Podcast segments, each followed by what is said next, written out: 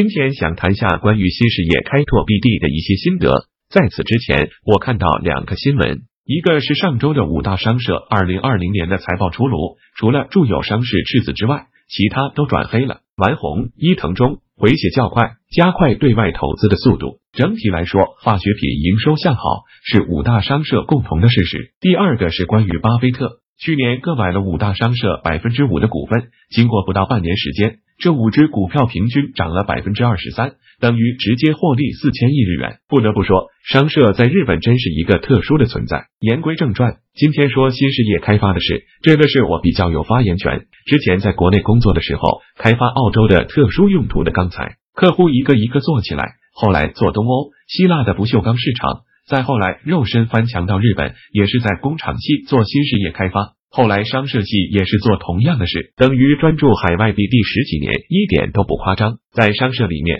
做 BD 的案子是一个比较讨好的，因为对于日本人来说难度非常大，本身愿意做新规开发的业务员就不多，再加上这个工作可能几年都看不到成绩，所以相对很少有人专门做这个。所以如果一旦做成了，不仅有成就感。还会在公司有很好的评价，继承公司的原有案子，就好比别人嚼剩下的东西无味道，体现自身价值部分相对较低。当然，也不能完全做新规开发，肯定也会做一些集存的生意，否则公司内部会暴食，总不能总是没有实际成绩。那么，怎么才能从无到有，在新市场？开发新客户，开发新产品呢？以我的经验，最关键的是要明确自己公司的优势和其他公司所不具备的长处，这是一个敲门砖。这个敲门砖是要让对方在最短时间，通常是三句话之内建立对你的兴趣。我在之前文章多次提到，作为商社，至少要能把握或者控制买卖双方中的一个。下面谈下如何认识、拓展这些人脉呢？多数的商业环境是买方市场。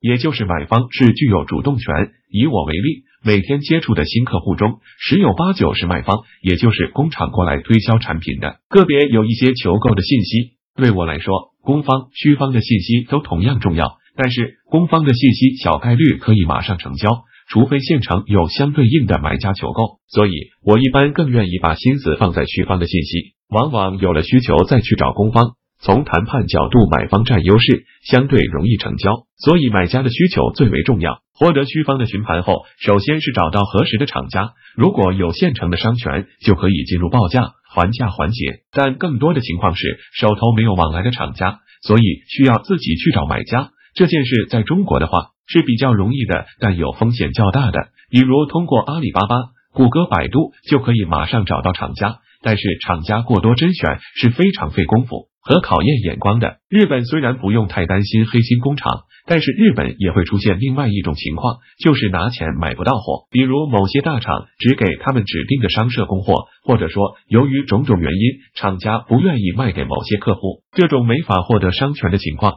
对于我们来说是比较难办的。当然办法也很多，这里不跑题。此外，无法获得商权还有一种情况。是双方缺乏信任，在日本社会，直接打网站电话或者发邮件到网站公布的邮箱，往往很难得到满意的答复。我们通常会通过公司内的各种渠道，托同事或者托客户，给目标客户电个话，以介绍的形式作为第一次洽谈的方式。这种比较自然的切入方式，是日本商业社会的一个常识，也算是规矩吧。所以大公司好办事，也是因为大公司内部的情报网很关键。大公司接触到也往往都是大公司。你要联系 X X X 公司的 X X 部门，可能很快就可以有窗口可以洽谈。总结，以上说了卖家、买家的诉求，对于我们商社都非常重要。但是我常把重心放在买家的需求上，因为成交概率大。有了买家需求，可以通过各种方式，通常是介绍找到适合的厂家。然后又通过各种方式获得商权，进入价格交涉阶段。下面展开两个话题：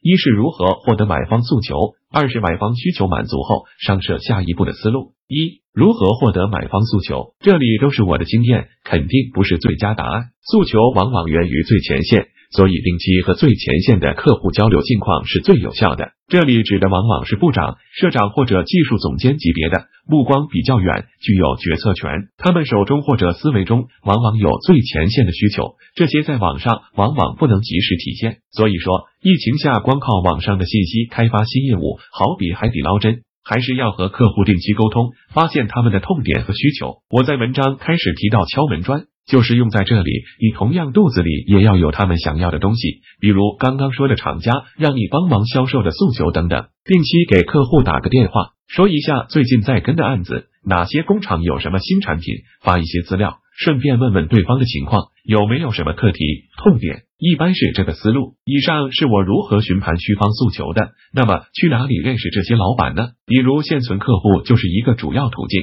公司内正在跟进的案子，以前工作中积累的人脉等等，这些对你都有所了解和信任，是最佳的对象。从他们口中得到的新点子，再加上平时接手的大量信息，买卖信息 matching 的可能性还是存在的。现存的供应商也是一个途径。比如新品开发时，厂家往往做一些调研，也可以通过和他们的交流得到一些买家的情况，从而 matching 一个生意。新事业拓展最有效、最简单，就是现有客户的新需求、新点子和现有工厂的新产品、新方向，反向找关联客户。那你说，我公司既没有前辈给我新客户，也没有现存的供应商怎么办？也可以尝试建立自己的品牌，找出自己的特色。现在各种各样的自媒体，Clubhouse。YouTube、LinkedIn，其实国际贸易各个行业的需求到处都是，只是互相都没有机会认识彼此。所以，当你有自己的品牌后，自然有工厂找到你，请你帮他们卖货，也有客户找你买货。如何发现自己或者公司的长处，并发挥到极致？客户主动上门来找，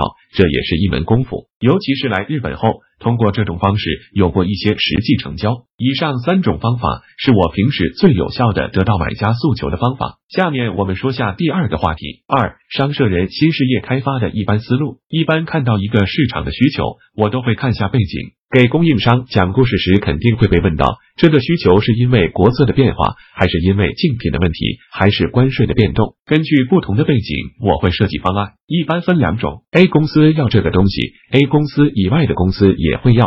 横向展开，A 公司要 B 这个东西，那么做 B 的原料是什么？A 需要 B 做成什么？第一个好理解，第二个举个例子，随着半导体制裁令。光刻工艺的成本约占整个芯片制造工艺的百分之三十五，耗时占整个芯片工艺的百分之四十到百分之六十，是半导体制造中的核心工艺。光刻胶的国产化成了一个大趋势。比如，国内 A 公司需要光刻胶的原料光增感剂，我会同时关注制作光刻胶的其他材料，比如光制产酸剂、光刻胶树脂、溶材料剂。单体活性稀释剂和其他助剂，因为单单一个光增感剂的贸易，容易受到市场各种因素影响，无法拉模型，导致利润下降或者失去订单失主。所以，一般商社会集合其他的原料一起打包卖给客户，这样和客户的粘性就会增强，后续丢单可能性小，贸易品类更多，利润更多，打包销售终端品良品率也会高。